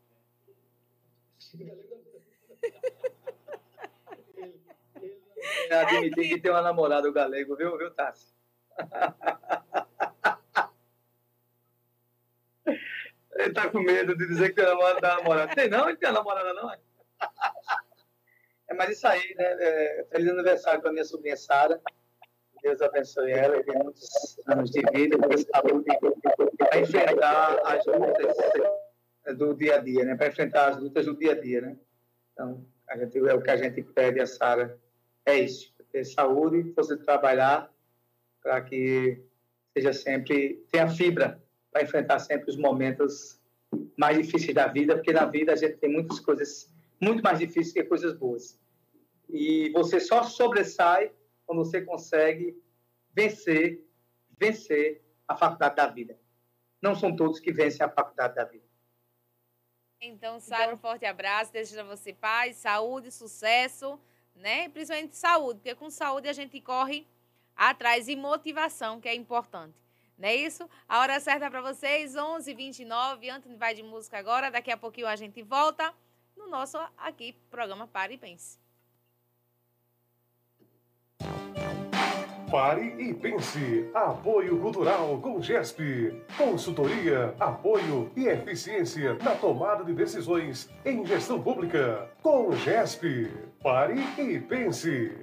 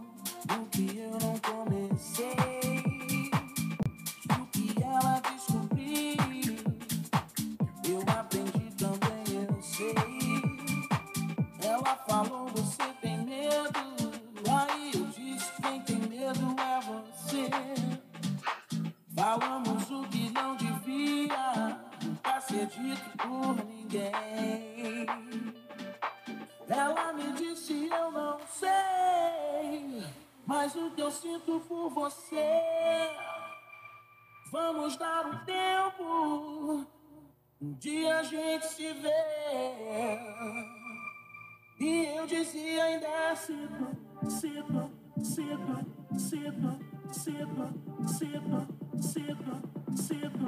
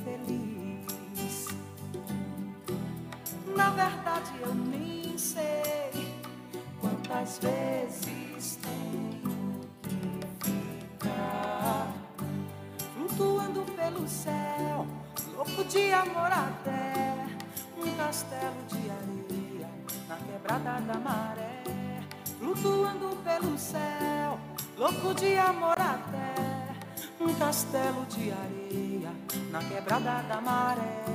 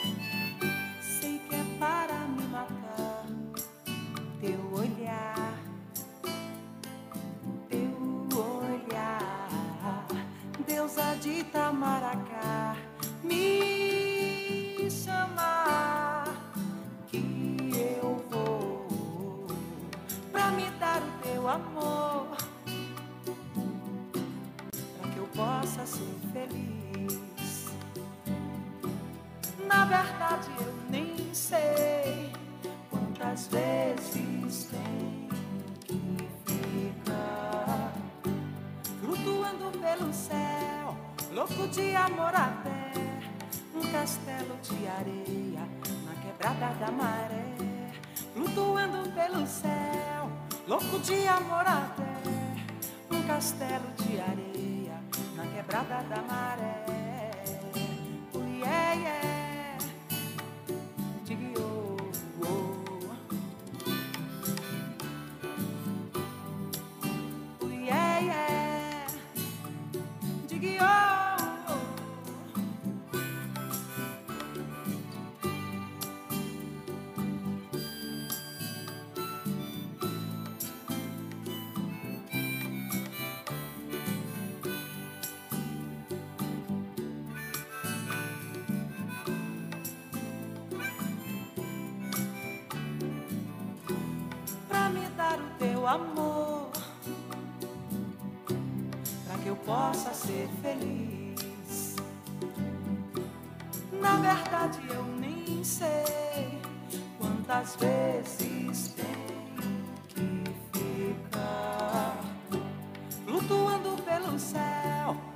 De amor até um castelo de areia na quebrada da maré flutuando pelo céu, louco de amor até um castelo de areia na quebrada da maré.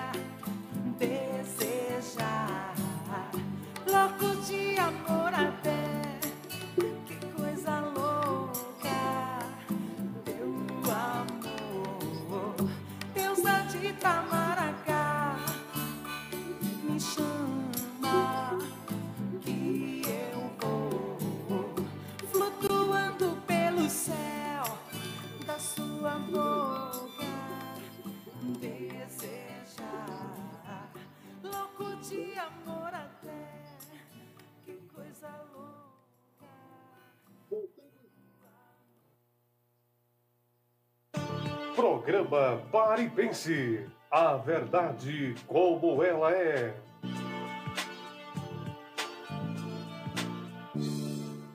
Voltamos, voltamos ao nosso programa Pare e Pense, programa que leva para você mais informação para formar sua opinião. Tássia Fernandes, as pessoas aqui nas nossas redes sociais estão querendo que eu comente sobre é, uma denúncia, não uma denúncia, é sobre as práticas de Sérgio Moro e Dallagnol. E o ministro Gilmar Mendes, essa semana, disse uma coisa interessante, que Dallagnol, né, se tornou deputado, e Sérgio Moro, senador, queriam fazer é, uma verdadeira quadrilha, né? queriam pegar dinheiro público para investir nas próprias campanhas dele, com o dinheiro que eles estavam recebendo da questão da Lava Jato. E essa semana eu vi uma coisa interessantíssima, abre aspas para Jorge Cajuru. Para quem não sabe, Jorge Cajuru é senador da República pelo estado de Goiás e pelo o partido Podemos. Quem foi o partido Podemos? O partido Podemos foi quem deu a legenda logo no início a Sérgio Moro para ele ser candidato a presidente da República. Não é? E o, o, o Sérgio Moro ele conseguiu fazer uma coisa terrível, ele se chamou sacana do mundo. Só que para ele entrar no Podemos, gente, sabe o que foi que ele fez? E aí o Caju disse, olha, Sérgio Moro, abre aspas para Sérgio Moro. Se eu estiver mentindo, você vai me denunciar.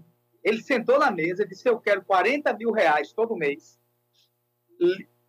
líquido, para que eu possa entrar no partido. E a presidente do partido é, concedeu isso aí. E o Sérgio Moro, gente, o primeiro ato dele foi para a Alemanha. Ele foi para a Alemanha com a sua esposa e lá ele comprou óculos, utensílios pessoais e colocou na conta do partido, que já é errado. A conta do partido é para fazer as coisas direto do partido, ações públicas direto do partido, que é dinheiro público. E quem pagava as, a, os, os, os meninos, os mimos dele, os óculos, as roupas, tudo era o partido, ele mandava nota fiscal. E o, o Cajuru dizia, eu não confio nesse cara, eu sempre desconfiei desse cara, esse cara não tem caráter. E as pessoas diziam, não, tenham calma, coisa e tal, ele não é assim. E, e o que é que acontece nisso tudinho? O Sérgio Moro, né, pegou esse dinheiro. E outra coisa, e, e esse, esse, esse, dinheiro que ele pediu foi um dinheiro líquido, ganhando 40 mil por mês. Fora, né, fora o, essa questão aí que o, o, o, o ministro Mendes falou, que ele, que ele com o Dallagnol queria formar, retirar o dinheiro. Veja só, que homem honesto de mentira, né? Que era o falso detentor né, da, da moralidade e dos bons costumes. Né? Ele queria fazer de um erro a limonada de um grande erro, porque ele queria ser político e depois ele foi até ministro do Bolsonaro, depois escolheu o Bolsonaro, depois se agarrou com o Bolsonaro de novo. Então saiu agora à tona isso aí, que ele exigia do Podemos. Depois que ele viu que a candidatura dele a presidente não ia dar certo, ele foi ser candidato aonde? Lá no Paraná, contra o senador, o senador que apoiou ele para ele ser candidato a presidente pelo Podemos. Aí ele pega, sai do Podemos, vai para União Brasil e foi contra o próprio senador que apoiou ele para ser candidato a, presidente. É, foi o. Esqueci agora o nome dele. Ah, você vê aí, Antônio? O nome do senador, do ex-senador do Paraná. Então, o que é que acontece? Então, essas, essas, essas delações agora que estão surgindo, é, que estão surgindo contra o, o, o próprio Sérgio Moro, é, são incrivelmente, você fica assim impressionado com a capacidade da disfa, disfarçatez é, do Sérgio Moro. Tudo ele fez, tudo ele fez para querer é, se dar bem, tudo ele fez para querer se dar bem. E aí, gente, você entende o seguinte: o cara pega que vai para o partido. O Álvaro Dias, aliás, ele dizer que vai para o partido. Só se o, o, o, o, partido der a ele 40 mil reais todo mês. E aí, a presidente do partido Podemos acatou essa chantagem e deu. É porque achava que o Sérgio Moro ia ser uma grande, um grande nome, uma grande figura. Isso aí, ponto um. Isso aí, pessoal, enquanto ele estava no Podemos. Aí depois, e quem mais apoiou ele para ser candidato a presidente da, da República foi quem? Foi o senador Álvaro Dias, que o senador Álvaro Dias também foi candidato lá no Paraná ao Senado. Contra quem? Contra o próprio Sérgio Moro. Quer dizer, Sérgio Moro teve a capacidade de contra tirar o mandato do senador Álvaro Dias para ser, para ser senador da República, que o Álvaro Dias perdeu por causa do Sérgio Moro. Parte 1, um, quer dizer, da, da, da, isso aí, ele já no âmbito político. E lá atrás, quando o Sérgio Moro começou a arrecadar ou seja, daqueles que faziam aquelas delações premiadas e diziam vou devolver um milhão, vou devolver alguma coisa, o Sérgio Moro disse, vamos pegar esse dinheiro, vamos fazer uma fundação para a gente. Ele e o Delanhol. Para que essa fundação?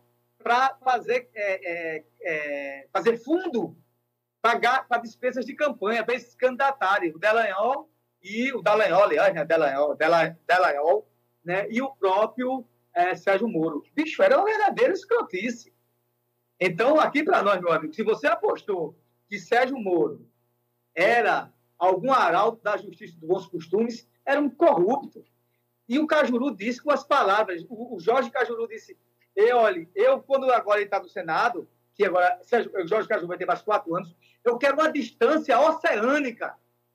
Se ele me der a mão, eu não vou dar a mão a ele, a mão dele vai ficar no ar, porque eu quero uma distância oceânica do senhor Sérgio Moro, porque ele é um crapo, ele é um corrupto, né?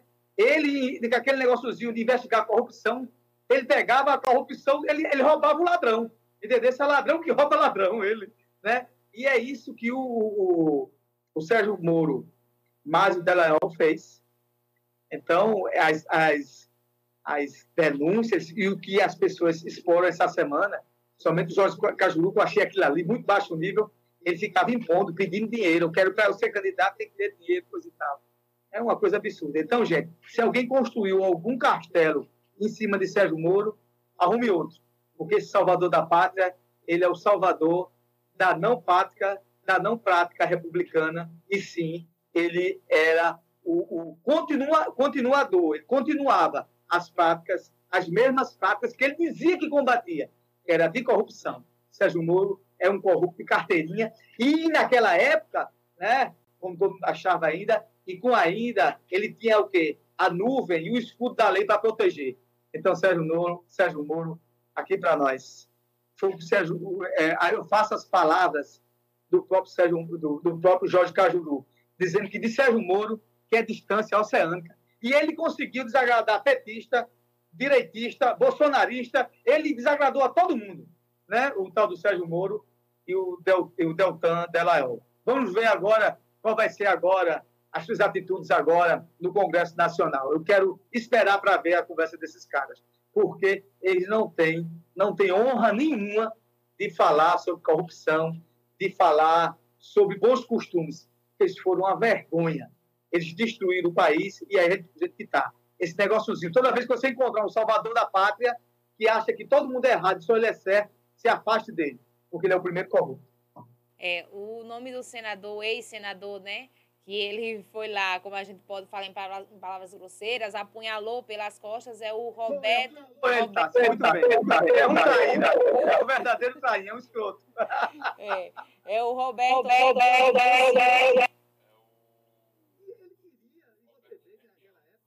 Ele achava que ele ia ser um deus quando foi ministro de lá de Bolsonaro e denunciou Bolsonaro, que achava que Bolsonaro ia perder o poder, depois ficou desmoralizado, depois ficou atrás de Bolsonaro. Aí agora no, segundo turno, vocês viram, ficava lá orientando Bolsonaro.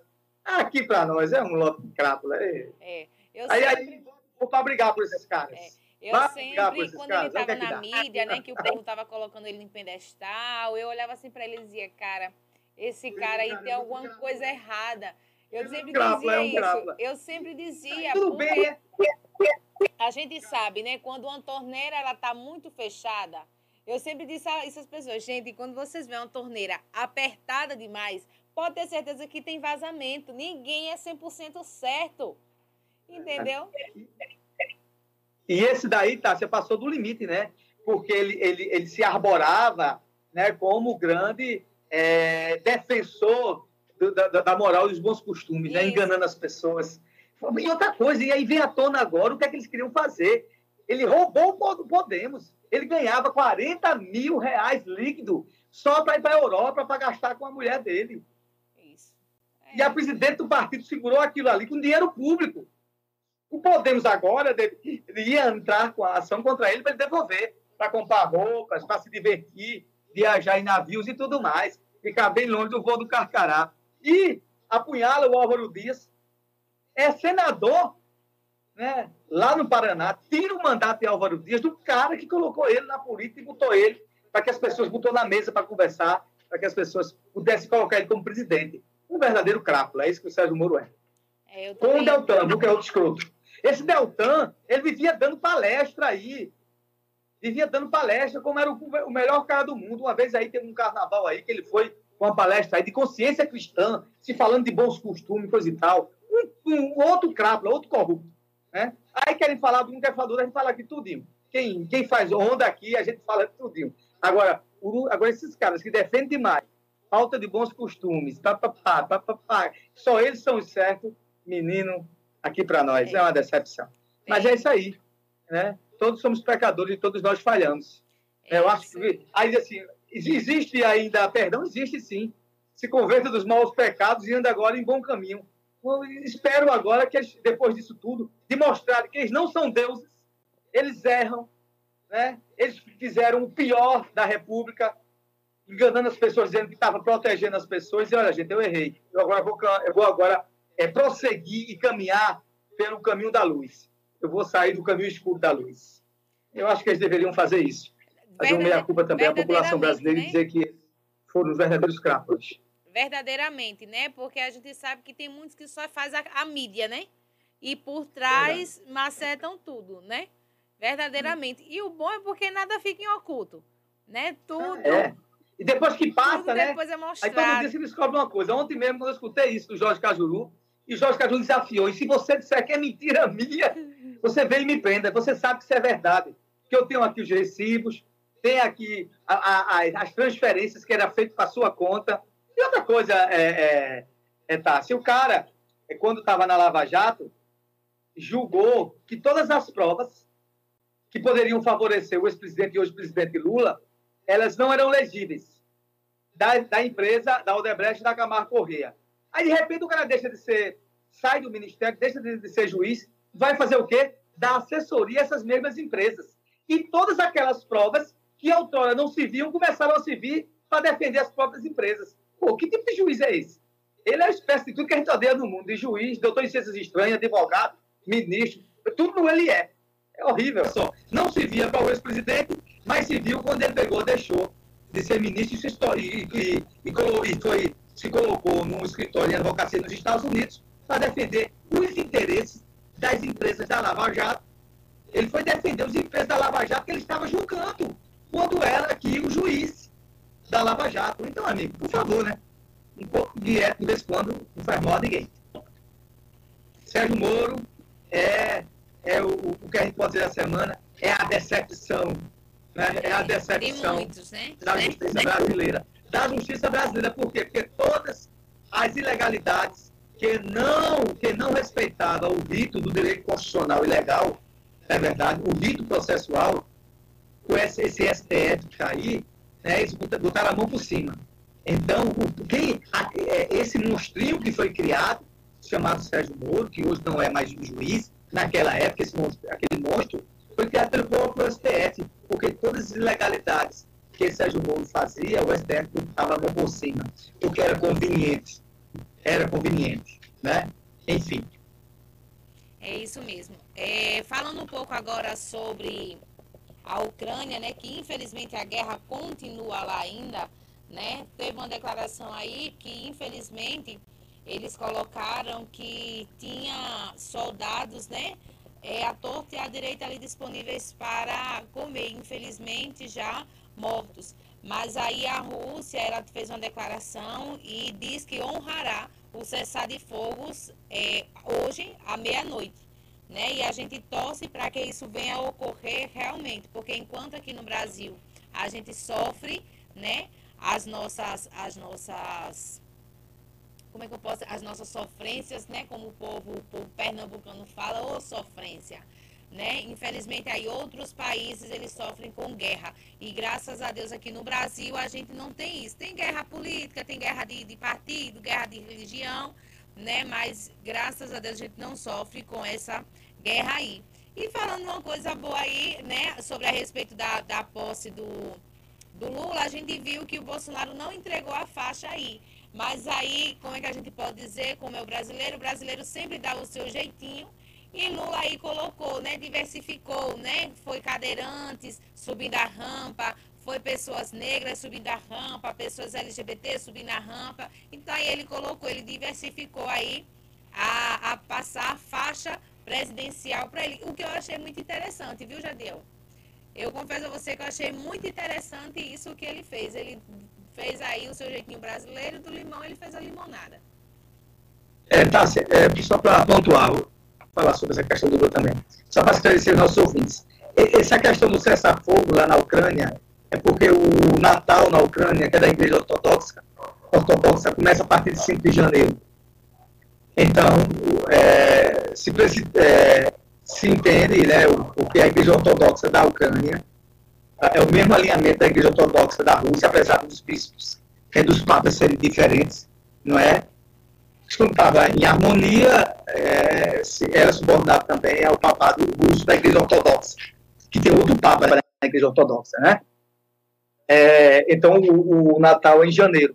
Então, se, é, o, o Putin, né, o Vladimir Putin está é, se colocando na condição de, de um cessar-fogo para que é, eles possam ah, comemorar, entre aspas, né, porque a Rússia está atacando a Ucrânia, a, a Ucrânia comemorar o quê? Comemorar o Natal. Como é o nascimento de Cristo, mesmo nas dificuldades, na Primeira Guerra houve um cessar-fogo entre alemães e franceses durante o processo do, do Natal, né, por que não na Rússia? Então, ele está está propondo isso. E é até bom, pelo menos, dar algum alívio.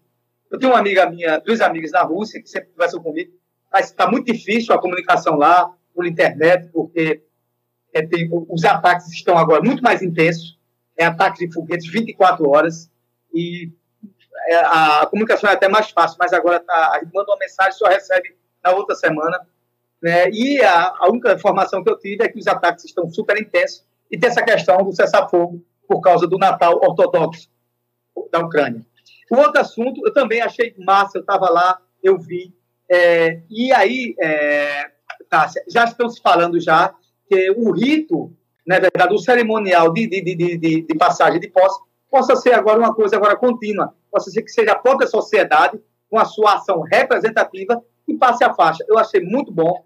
Eu acho que as pessoas têm mais, muito mais credibilidade popular e, de, dar, e, e, e de reforçar o processo democrático que a população, as suas representatividades sociais, passem a faixa para aquele que for, que eleito. Não querendo desmerecer o ex, oh, hoje não quis é, entregar, mas era bom que toda é, passagem de posse, até para dar uma, uma ratificar né, o direito democrático e a representatividade eleitoral das várias entidades de representação da sociedade também estivessem lá, né, naquele momento, estivessem lá e começassem a participar também de passar a faixa. Então, foi uma coisa é, é, inicial, né, foi uma coisa assim, ímpar, imperativa, a primeira vez que foi feito isso, mas que teve assim uma caixa de ressonância tremenda, né, foi muito bem aceito pela sociedade, pelo mundo afora, aqueles que viram por televisão, pelas pessoas que estavam lá, pelas representatividades, pela própria população, conversando com uma amiga minha, que nem tinha votado é, é, em Lula, mas disse, você achei tanto, tão legal essa questão da própria população, né, do catador de lixo, do professor, né, isso tudo são, são, são é, do, do, operário, são profissões dignas, né, do deficiente, do índio, né, que são as representatividades sociais do nosso Brasil. Então, foi lindo, gostei demais. É, não sei quem teve essa ideia, mas com certeza o cerimonial foi quem teve essa ideia lá. Disse que partiu da, da primeira-dama também, essa construção dessa ideia, mas não teve é, mais credibilidade, no meu entendimento, teve mais credibilidade do que fosse um próprio é, político passando a, a, a faixa. Estava se cogitando que ia ser o, o, o presidente do Congresso, ah, depois falou-se também da Câmara, coisa e tal, na verdade, e o Pacheco, né? Ou o Lira, mas, gente, deu uma credibilidade tremenda. Então, foi lindo, também gostei, tá? Você tem razão. Não só eu, mas a imprensa no geral, né? a gente estava lá também, participando, a gente tinha autorização também oficial para ficarmos lá em, locações, em, em, em, locais estratégicos, né? Foi a única, daquela região dali, foi a única que tinha autorização ali oficial, foi a nossa Rádio Capari Mirim, a gente mostrou essas informações a vocês, mostramos as imagens, é, fizemos. Na próxima que tiver agora, a gente vai levar uma equipe maior, porque a gente vai melhorando, cada vez vai melhorando mais ainda. Então, foi tremendo, foi tremendo. Então, a passagem de faixa, né, pela sua representatividade popular, e a iniciativa foi uma coisa ímpar, né, ímpar, ímpar, ímpar, foi muito bonito, eu gostei demais também, e você tem razão. E nosso horáriozinho, uh, acabou. É verdade.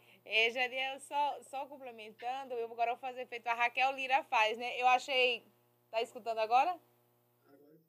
Eu vou fazer feito a Raquel Lira falou, né? Eu achei muito massa. Foi massa. Na Paripense, o programa que leva para você mais informação para formar sua opinião. A gente quer mandar um grande abraço a todos que estiveram conosco pela nossa âncora de rede, a nossa Rádio Capibari Mirim FM, a nossa RC 87,9, aos amigos de São Vicente, às donas de casa, aos trabalhadores, aos amigos da zona rural, estão esquecidos, Mata Limpa, todos de um canto a outro, de Jararaca, Mata Limpa, como diz a história, é, do centro da cidade, né, em São Vicente, né, do Paulo Recreio Coab, é, Rei do Baião, Miguel Arraes, é, Augusto de Andrade, todas, todas, todas, todas, para não errar, entendeu? Ali no, no, é, no, na Torre, né? O pessoal da Torre também, do Santa Terezinha, estamos esquecidos. Audiência muito legal hoje. As nossas redes sociais bombaram hoje. Mandar um abraço para o pessoal de São Paulo, Rio de Janeiro, Brasília, Canadá, Noruega. A gente Noruega nos escutando, com certeza é alguém aqui que vai passando informações de para outro. Eu quero mandar um grande abraço também à Gabriela. Gabriela é da Folha de São Paulo, é fotógrafo oficial da Folha de São Paulo. E eu fiz uma foto, é, tirando as fotos, colocando nas redes sociais, e a Gabriela gostou tanto que colocou nas redes sociais da Folha de São Paulo. Muito obrigado, ela também está aqui nos acompanhando, aqui, nos acompanhando pelas redes, pelas redes sociais, Folha de São Paulo, de São Paulo, claro, né? Mas ela é correspondente lá em Brasília. Então, muito um abraço para vocês, Deus abençoe a todos. E, como vocês sabem, nossa voz não silencia, porque a luta não para Tássia Fernandes, É pare e pense para você, o programa que leva mais informação para formar a sua opinião. É isso aí, gente. O programa fica por aqui, infelizmente, mas sábado estamos aqui de volta. Marca aí. Oi? E agora? É isso aí, gente. Já estamos ficando por aqui. Não, agora não, gente. Nem agora não. Tá falando aqui. Agora foi? Pronto. É isso aqui, gente. É no ao vivo. Ao vivo acontece essas coisas. Sábado estamos aqui de volta. Já deixa agendado aí, porque a gente já tem encontro marcado. Vem tomar um café conosco, assim como diz o nosso amigo Jadiel Lopes. Fica com Deus, se Deus quiser. Bom final de semana. Se dirigir, não bebe. Se beber, não dirija. Forte abraço para vocês. Tchau, tchau. Caminhar. Minha voz não silencia, porque a luta não para.